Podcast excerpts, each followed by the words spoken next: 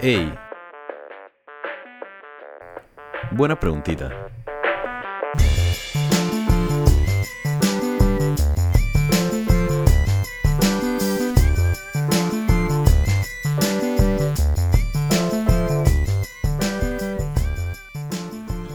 ¿Qué tal, queridos seguidores de Buena Pregunta?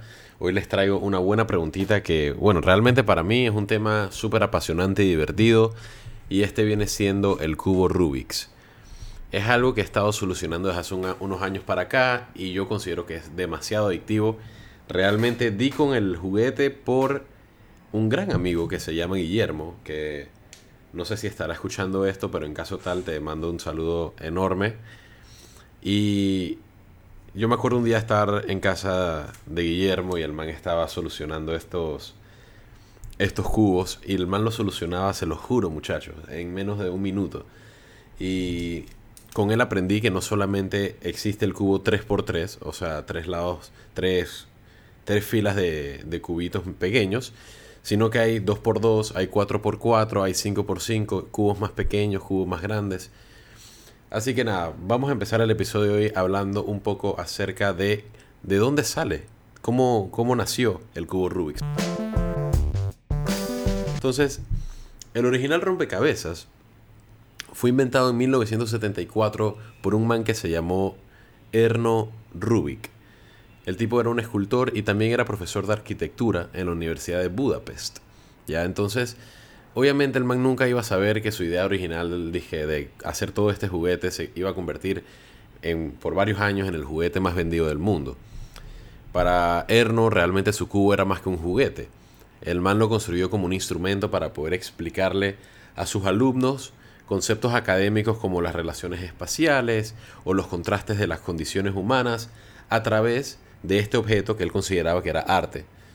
Ya, em, para hablarles un poquito de cómo se ve el cubo Rubik, estoy seguro que todos están relacionados con el mismo y, pueden hacerse una, idea. Eh, igualmente en las redes sociales vamos a estar poniendo información del, del información y también imágenes del cubo. Sin embargo, el cubo Rubik estándar está compuesto de seis caras que incluyen a su vez nueve caras más pequeñas de diferentes colores. Los colores que, eh, que se utilizan en, en el cubo tradicional son naranja, verde, blanco, azul, rojo y amarillo. Esos son los seis colores eh, que se utilizan. Y lógicamente hoy en día ya hay muchísimas variaciones, hay distintos tipos de... Es más, hay inclusive eh, cubos que no tienen colores del todo y que tienen imágenes y que lo que tienes que hacer es juntar las imágenes y bueno, el rompecabezas se ha complicado mucho más a lo largo de los años, se ha hecho mucho más desafiante. Entonces, cuando Erno lanza este cubo, realmente fue un éxito inmediato, fue rotundo ya que las personas que lo tomaban no podían dejarlo hasta lograr una solución. Los niños y los adultos se pusieron manos a la obra para solucionar el cubo Rubik. En un solo año, este cubo vendió más de 100 millones de unidades a nivel mundial. Y este profesor, el man que lo había hecho inicialmente, se convirtió en millonario en menos de. en el plazo de un año y medio, dos años. Ahora, ¿por qué se hizo tan popular este producto? Yo creo que fue porque la gente quería un desafío muchísimos profesores universitarios de la época estaban empezando a hacer algoritmos, creando algoritmos para poder hacer el cubo, o resolverlo, mejor dicho, y casi ninguno podía hacerlo. Era un misterio para el mundo, se consideró imposible. Yo creo que eso aumenta mucho la expectativa eh, y, aumenta mucho esa popularidad, ¿no? La gente empezó a decir, no, man, claro que yo lo puedo resolver. Entonces con el tiempo ya empezaron a salir recursos que eran eh, para poder resolver estos cubos y la gente los empezó a resolver con más frecuencia, pero para poder llegar a este punto por lo menos pasaron alrededor de 5 a 10 años. Ahora, ¿qué, ¿cuál es el siguiente paso? Una vez ya la gente lo está empezando a resolver, yo creo que lógicamente empezó también la competencia del mismo. Yo lo puedo resolver más rápido que tú. Claro que no, man, yo lo resuelvo más rápido que tú. Entonces ahí empezaron a hacer competencias a nivel nacional, bueno, en Estados Unidos y a nivel internacional. En Europa fue muy, muy famoso también el juguete, e inclusive en Asia. Realmente fue un fenómeno mundial en su momento. Em, ahora, se fueron dando cuenta que eh, los movimientos que se utilizaban para poder resolver el cubo Rubik realmente no eran los mejores. Empezaron a crear distintos algoritmos para poder normalizar todo esto y no solamente eso, sino que cambiaron mucho el cubo como tal. El cubo originalmente fue hecho por Hasbro y con el tiempo también empezaron a salir otros cubos de, otros terceros que estaban eh, manufacturándolos de una manera distinta estaban haciéndolo más rápidos, tenían, esos son los denominados hoy en día speed cubes o cubos para eh, resolución rápida. Me imagino que esa sería la, traducción no oficial de buena pregunta. Pero em, realmente lo que hacían, y esos son los que yo por lo menos utilizo, es que el movimiento es mucho más rápido entre eh, cuando vas a rotar el cubo. Y esto lo que hace es que disminuya considerablemente el tiempo de resolución del mismo cubo.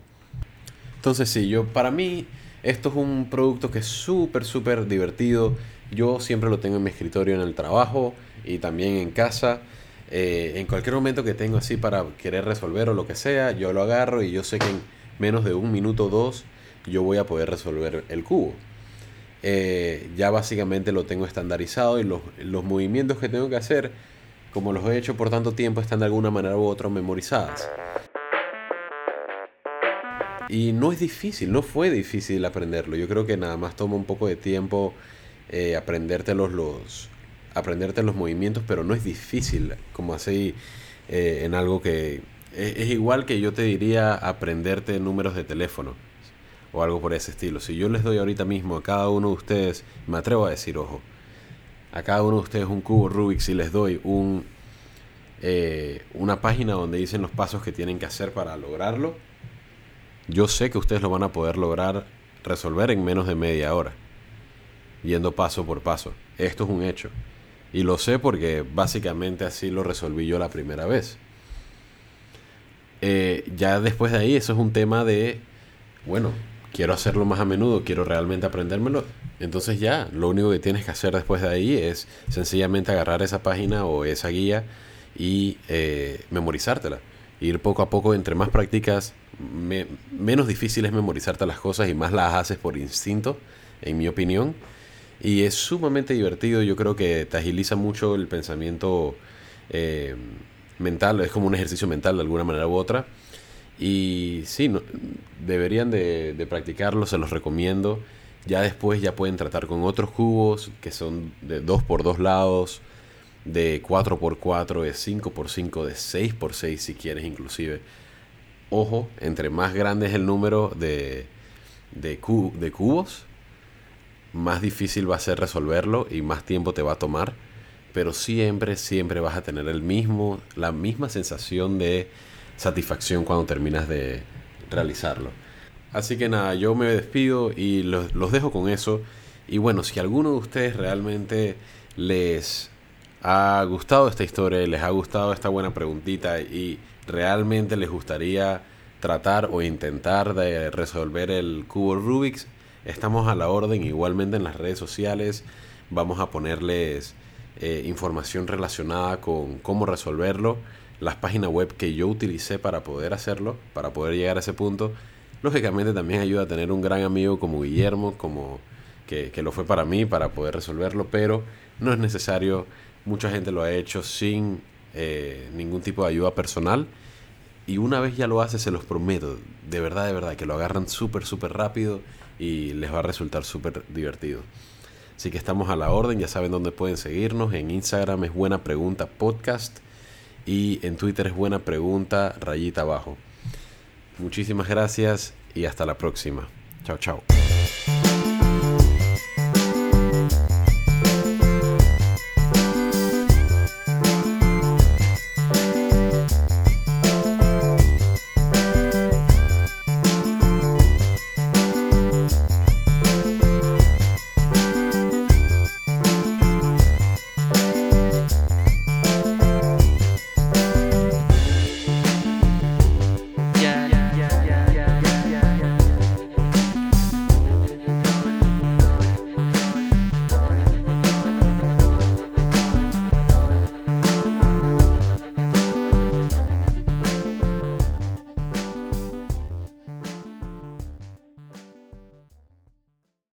Buena Pregunta es una producción de podcasts artesanales. Música a cargo de Alicia Enchanis. Si les gustó el podcast, no se olviden de ponernos 5 estrellitas y si quieren contactar al equipo, nos pueden escribir en cualquiera de nuestras redes.